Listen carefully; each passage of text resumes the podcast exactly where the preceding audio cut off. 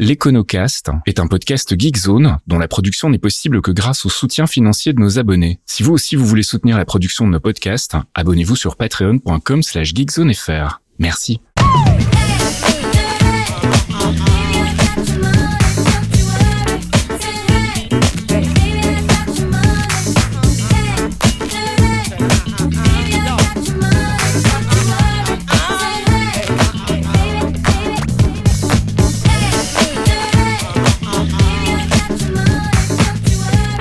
Bonjour Geekzone et bienvenue dans un nouvel épisode de l'Econocast, le huitième. On va parler cette fois-ci de la décroissance avec mon ami expert en finance et en économie, Michael Vincent. Salut Michael. Salut Faskil, bonjour à tous. Alors tu voulais remercier en particulier quelqu'un pour euh, cet épisode puisque bah, il y a une personne qui t'a quand même pas mal aidé à bosser le sujet de la décroissance. Oui absolument, il s'agit de mon ami euh, Léa Das Neves Bichot euh, qui bosse sur le sujet de la décroissance chez ELV et j'espère ne pas trop trahir sa pensée aujourd'hui. Alors on voulait juste rappeler en début d'émission que bah, déjà, euh, si vous voulez nous poser des questions, si vous avez des sujets que vous désireriez qu'on traite, vous pouvez le faire euh, via le forum de Geekzone, tout simplement. Venez commenter les épisodes en cours ou alpaguez-nous sur Twitter.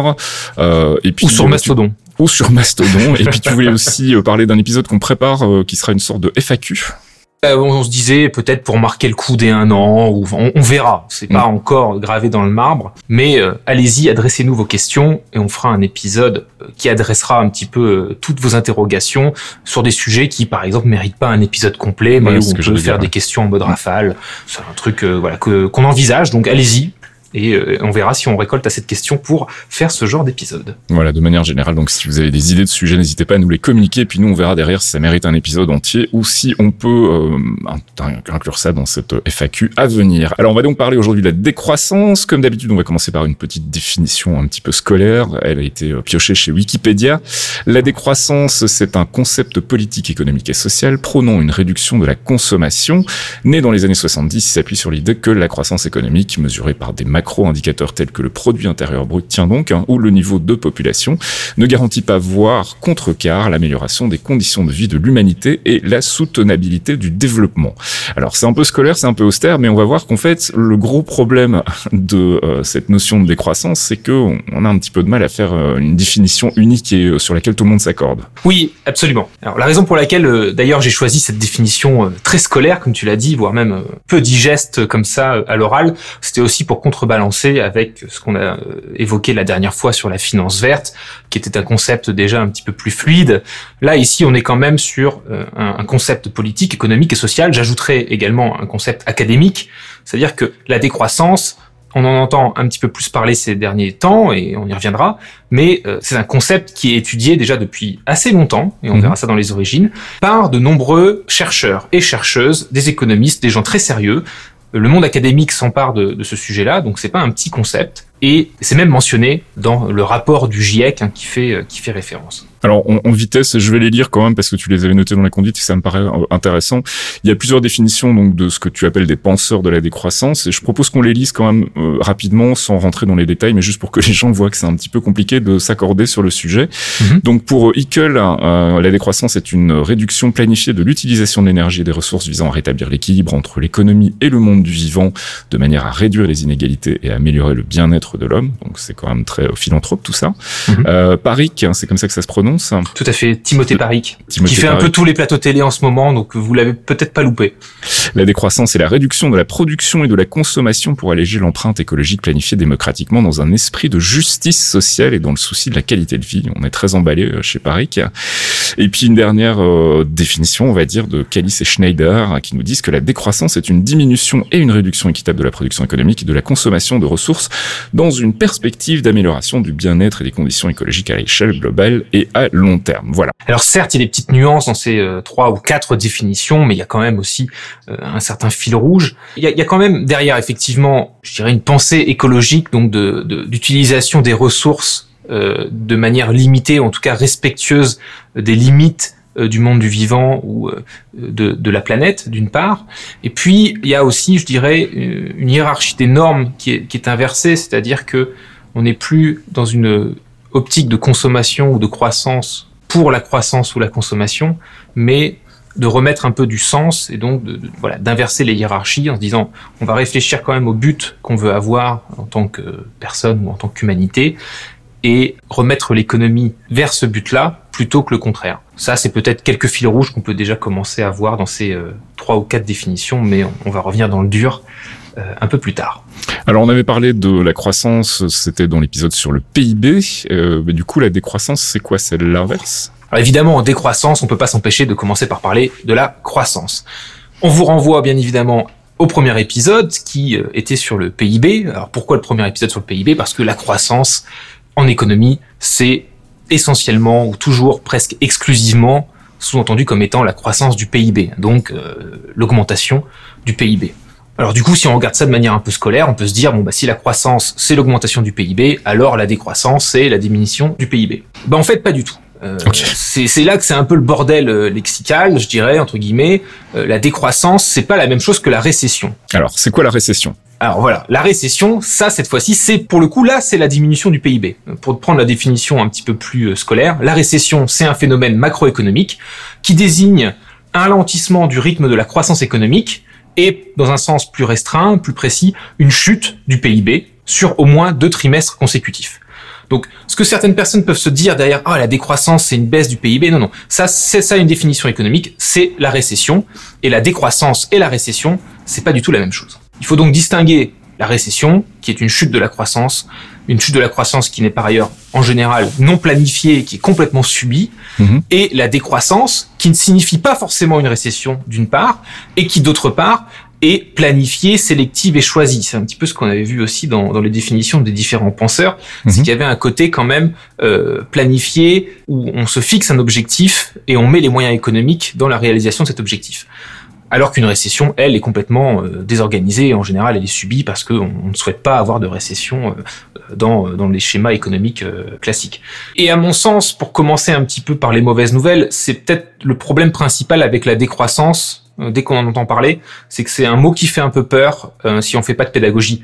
Euh, et c'est d'ailleurs un concept qui se fait facilement démonter pour rien sur les plateaux télé, parce qu'on a eu un gros bourrage de crâne. Hein. C'était l'objet de, de l'épisode 1 sur le PIB. C'était de se dire, voilà, ça fait près d'un siècle qu'on se dit que la croissance, c'est forcément super, et donc c'est très humain à l'inverse, quand on entend décroissance, de se dire bah, c'est un peu anxiogène mhm. et du coup euh, c'est facile sur n'importe quel plateau télé, euh, euh, même face à un chercheur solide, pour un clown d'en profiter et de dire bah non la décroissance c'est la baisse du PIB, ça va poser plein de problèmes, etc. Mhm. et par ailleurs, moi à titre personnel, j'ai tendance à pas utiliser le mot décroissance parce que ça peut être un faux ami et ça fait d'abord penser à récession alors que c'est pas la récession mhm. et on peut lui préférer du coup d'autres étiquettes un peu moins anxiogènes et plus ou moins équivalentes en tout cas très liées au concept de décroissance, comme la sobriété, la prospérité, ou plus simplement la post-croissance plutôt que la décroissance. Mais euh, des concepts très similaires et des idées euh, très similaires se, cachent derrière ces, termes. Alors tu le disais en ouverture de, cet épisode, on, en parle de plus en plus, mais pourquoi est-ce qu'on en parle de plus en plus? Qu'est-ce qui fait que c'est dans le cœur de l'actu en ce moment? Bah, tu, as, cité euh, quelques penseurs qui, qui, publient de plus en plus sur le sujet. Ça a été mentionné notamment dans le rapport du GIEC. Euh, mais en fait, euh, ça fait aussi l'actu euh, avec la crise de, de l'énergie. Hein. On a parlé on a beaucoup parlé dans les épisodes sur, sur l'inflation. On a une crise en termes d'augmentation des prix, mais aussi une crise en termes de pénurie d'accès à certains types d'énergie, et donc, euh, et pas d'énergie d'ailleurs, mais donc les politiques en, parlent aussi de plus en plus, s'approprient un petit peu le concept d'ailleurs. Euh, donc on avait pendant le Covid Jean Castex qui avait annoncé la fin de la bamboche, et puis on a eu récemment la bamboche, une pensée pour Gotos d'ailleurs. Euh, et euh, on a eu euh, Elisabeth Borne et Emmanuel Macron qui ont annoncé là en septembre la fin de l'abondance et, et, un plan de sobriété. Mhm. et donc, je le disais tout à l'heure, la sobriété, c'est un concept quand même très très lié à, à cette décroissance. Donc, les politiques, et pas que des méchants gauchistes, s'approprient le concept de sobriété, hein, la sobriété énergétique évoquée par, par Macron, sauf que en fait, c'est pas tout à fait ça la vraie définition de la sobriété. La définition de la sobriété, c'est le fait de vivre modestement, sans consommer plus que nécessaire, mhm. euh, pour limiter sa consommation d'énergie et agir contre le réchauffement climatique. Donc faire un usage de ressources limitées pour des besoins raisonnés. On recolle quand même vachement avec les définitions que tu as citées sur, euh, sur la décroissance. Donc il y a quand même un côté de, de, de ne pas surconsommer, mais de se limiter à ses besoins mais de se limiter de manière complètement choisie et assumée Mhm. par rapport au but aussi qu'on veut se, se donner. Alors que euh, la sobriété euh, évoquée par Macron, euh, soyons clairs, elle est là de manière un peu improvisée en dernière minute pour faire face à des pénuries. On n'est pas dans, euh, on est, alors ça va avoir des conséquences positives sur notre consommation forcément, mais en Mhm. fait on, on- on- on nous incite à moins consommer, euh, surtout parce qu'il y a un problème de prix et un problème d'accès à l'énergie, et non pas parce qu'on a un projet de changement de société, euh, qu'on soit pour ou qu'on soit contre euh, par ailleurs.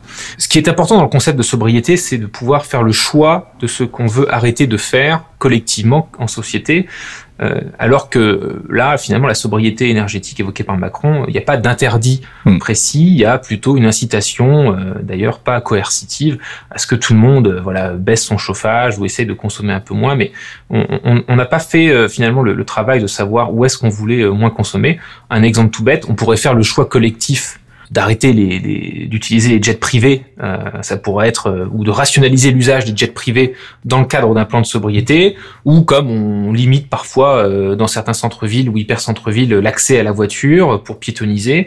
Donc ça, c'est des choix finalement collectifs qui permettent de consommer un peu moins, Euh, et où du coup on a mis les besoins humains ou euh, le bien-être avant euh, la simple optimisation du PIB. C'est Ouais. d'ailleurs pour ça qu'on n'a pas euh, arrêté par exemple l'usage des jets privés, c'est parce qu'on a on a peur que ça puisse avoir un effet euh, nocif sur sur le PIB ou sur les plus riches et en fait la décroissance dans une certaine mesure euh, si elle était appliquée telle que ces penseurs euh, euh, la l'expriment, Mm. euh, la décroissance, elle serait surtout pour les 1% des plus riches, euh, dont euh, la carte Gold parfois leur permet d'exploiter, de polluer, euh, parce qu'ils ont plus de moyens.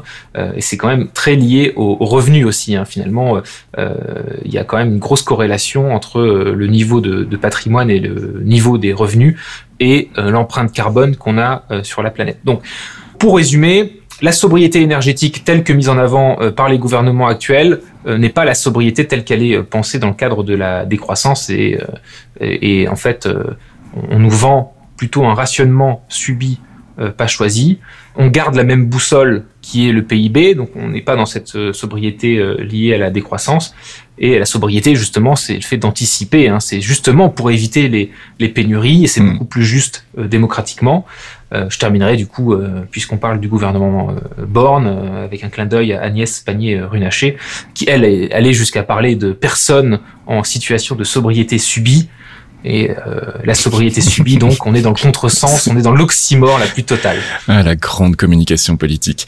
Euh, mais du coup, ce concept de décroissance, j'imagine que c'est un concept qui est finalement assez récent, ou je me trompe pas? Il est certain qu'on en entend beaucoup parler ces derniers temps, et c'est heureux, euh, mais c'est pas si euh, récent que ça, figure-toi. D'accord. En fait, euh, on peut commencer à trouver les origines finalement du- de la décroissance euh, dans les années 60. D'accord. Est-ce que tu as déjà entendu parler du Club de Rome? Alors oui, mais je serais incapable de te dire de, de quoi ça parle, mais c'est un, un, un nom qui m'évoque quelque chose en tout cas, ouais. Je le pense en le disant euh, Rome comme la ville et non pas Oui, euh, un, oui, oui. un club de dégustation. euh. Non, je n'avais pas fait l'erreur. Quoi que ça aurait pu, parce qu'en fait au départ c'est un groupe de diplomates, d'universitaires, d'industriels Oui, qui, à mon avis, pouvaient très bien apprécier le, le Rome par, par ailleurs. Euh, mais ils étaient désireux finalement, ce petit club de Rome, un club un peu un peu sélect, hein, de, de, de penser l'avenir du monde, mais sur le long terme. Donc ils se sont rassemblés euh, sous le nom du, du club de, de Rome, et euh, ces personnes ayant un petit peu de moyens à mettre dans euh, le fait de penser l'avenir du monde sur le long terme, ils ont passé une commande euh, au MIT, à un groupe de chercheurs du MIT euh, mené par Dennis Meadows. Et donc euh, Dennis Meadows et sa, et sa team euh, ont, euh, ont rédigé un rapport, le bien nommé The Limits to Growth, les limites à la croissance en bon François. C'est le premier rapport, dit le rapport Meadows, donc n'hésitez pas à chercher si ça vous intéresse, il y en a trois en tout. Et en fait, c'est intéressant parce que c'est un rapport qui va parler beaucoup d'économie, de rapport avec le, le PIB, mais c'est un modèle d'ingénieur vraiment du MIT plutôt qu'un modèle d'économiste. hein.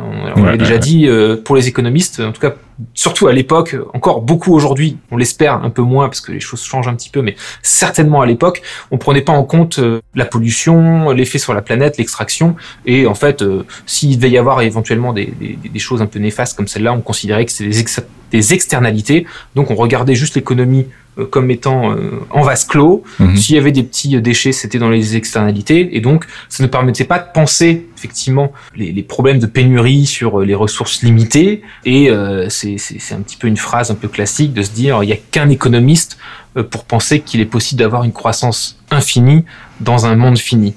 Et c'est justement ce que cherche à démonter le rapport Meadows.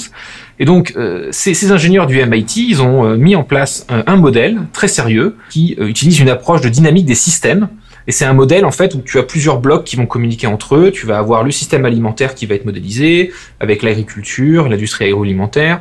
Tu vas avoir le système industriel, tu vas avoir la démographie, tu vas avoir un peu comment tous ces blocs communiquent. Et là où c'est important, c'est qu'il a inclus dans ce modèle-là le système de ressources non renouvelables mhm. et le système de pollution. D'accord. Alors, je rentre pas dans les détails du, du, du modèle, mais euh, on mettra dans le billet qui accompagne ce podcast euh, déjà peut-être un lien vers le, le rapport lui-même qui est, qui est disponible.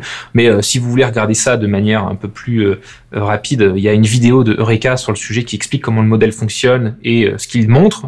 ce qu'il montre, c'est-à-dire que bah, y a des limites à la croissance et que justement une croissance infinie dans un monde aux ressources finies et dont toutes les ressources ne sont pas renouvelables ça va poser des problèmes au bout d'un moment. Euh, et puis, euh, je vous renverrai aussi peut-être vers euh, bah, le modèle lui-même qui est disponible en Python euh, pour pour les plus euh, geeks d'entre nous ou les plus à l'aise avec le code. Si vous voulez faire tourner le modèle vous-même et faire vos simus, c'est tout à fait possible. Mais alors on parle d'extraction de ressources non, non, renouvelables, de pollution. Toi tu dis que c'est ce qui va nous amener globalement à avoir des problèmes plus tard, mais c'est pas un peu aussi ce qui nous a amené dans la société dans laquelle on vit aujourd'hui? Bien sûr, hein, il faut faut pas non plus revisiter ou réécrire un petit peu l'histoire ce qui a permis la croissance, ce qui a permis, c'est vrai qu'il y a une grosse corrélation finalement entre la croissance, euh, l'extraction de ressources, notamment de ressources non renouvelables, et la pollution. Euh, voilà, il faut imaginer qu'on était en fait dans une croissance euh, quasiment nulle, euh, une économie très stable pendant le Moyen Âge, avec tous les défauts que ça implique, bien sûr, hein, sur les inégalités, les, le non-accès aux soins, le non-accès à l'éducation, etc. Donc, bon, le Moyen Âge, des, des, années euh, assez sombres pour, pour une grosse partie euh, du, du, commun des mortels. Et puis il y a eu les révolutions industrielles, une grosse fuite en avant qui a permis évidemment de passer à des économies euh, développées, un meilleur accès aux soins, etc.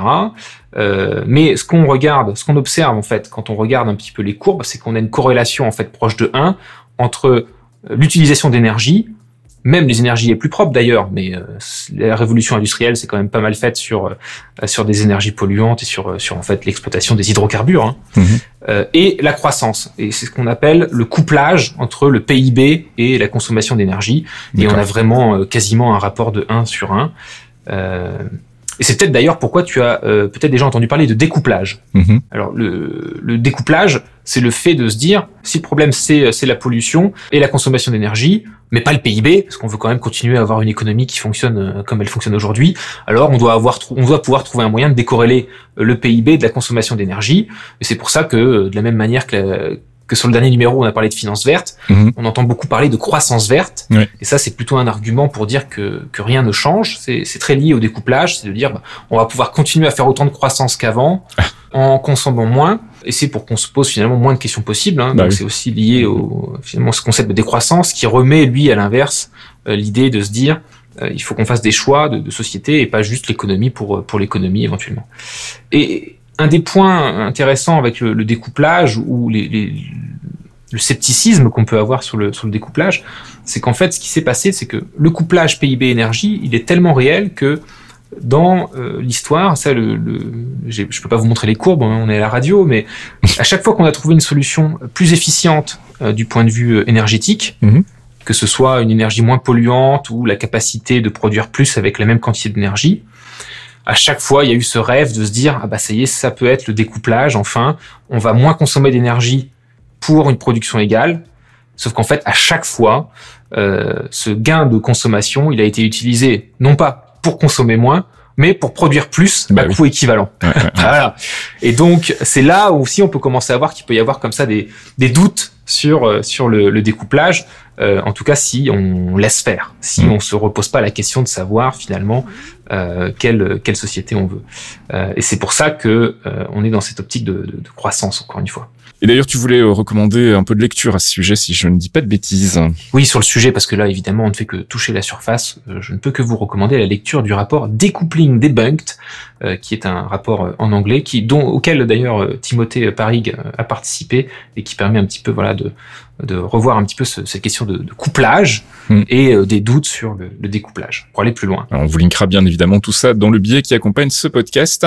On n'a pas fini euh, de parler des croissances parce que bah là pour le moment euh, on voit plutôt que ce qui se passe en ce moment n'est pas vraiment de la décroissance même si c'est labellisé comme tel. Mais alors du coup Comment est-ce qu'on fait pour faire de la décroissance qui a un intérêt pour le bien-être de la masse des gens? Je dirais qu'on peut résumer en liant les deux concepts. Euh, mhm. on a parlé de sobriété et de décroissance, et que finalement la décroissance c'est pas un but en soi, c'est un moyen mhm. vers une fin qui elle est euh, la sobriété euh, ou la, prospérité selon les, termes qu'on préfère. Mhm. Donc comme on le dessinait un petit peu au moment de la définition, c'est l'idée de renverser la hiérarchie des normes. L'idée de la décroissance, c'est pas de faire de la récession pour tout casser et arrêter l'économie, etc. C'est plutôt de se dire, finalement, cette économie, on veut la mettre au service de quoi? Et arrêter de garder comme boussole absolue l'optimisation du PIB. L'optimisation du PIB, on n'est pas obligé de jeter le PIB d'ailleurs, on peut le compléter, on peut l'améliorer, euh, mais euh, arrêter de dire que l'optimisation du PIB, c'est l'objectif absolu. Et donc, si on, une fois, une fois qu'on s'est dit ça, on s'équipe d'objectifs choisis, liés au bien-être, et ça peut passer par la croissance économique, tant que ça se fait pas, euh, au détriment de la nature ou de l'homme. Mhm. Euh, typiquement, euh, par exemple, se débarrasser d'une grosse partie de la logique extractive et consommatrice pour quelque chose d'un petit peu plus renouvelable, circulaire. Ça, ça, nécessite d'avoir une approche aussi un peu plus qualitative que quantitative, hein, puisque ces fameuses externalités, voilà, d'un point de vue arbitrage purement économique, ne, ne sont pas prises en compte. Donc, il n'y a pas, pas d'incitation économique à le faire malheureusement. donc, choisir ce qu'on veut, c'est ça l'approche qualitative.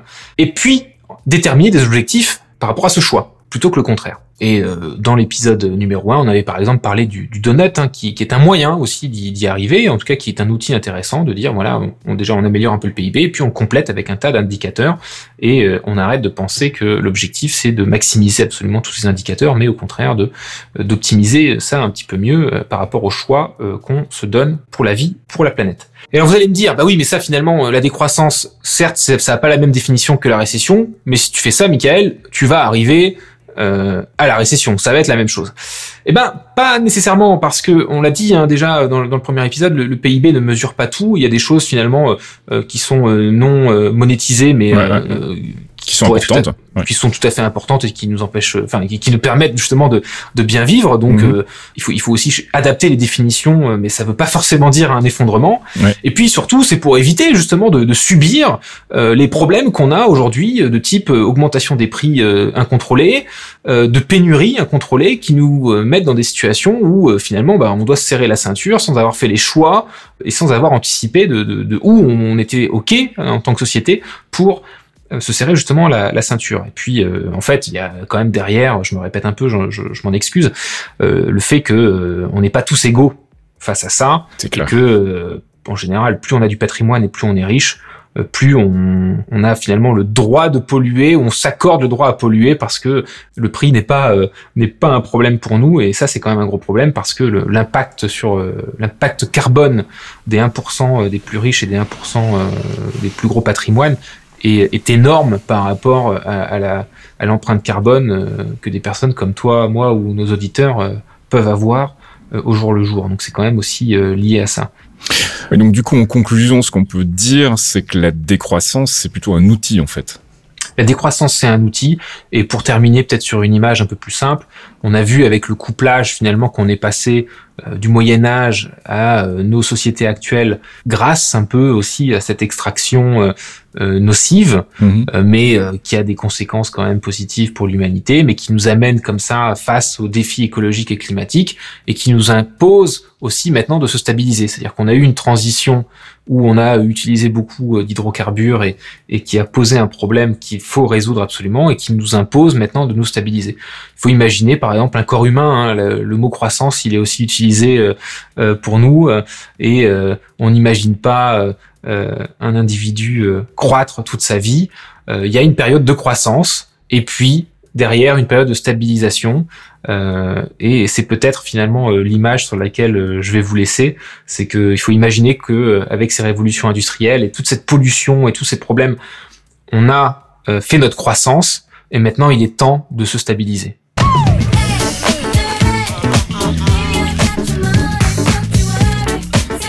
Et c'est la fin de ce huitième épisode de l'Econocast, un épisode consacré à la décroissance. Merci Michael pour tes éclairages sur le sujet.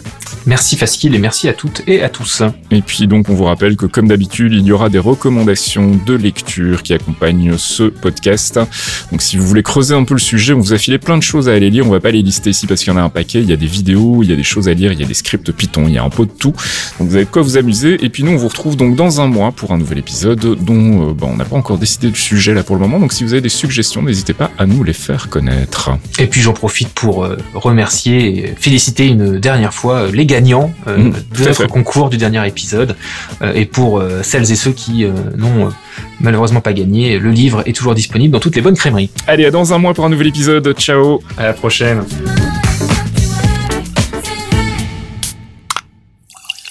Un podcast signé Faskill. Faskill.com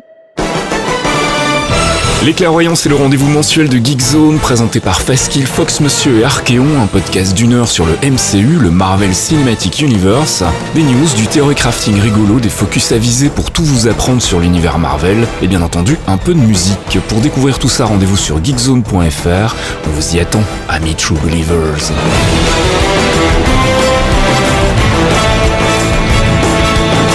Care how you speak. Loki is beyond reason, but he is of Asgard. He's my brother. He killed 80 people in two days. He's adopted.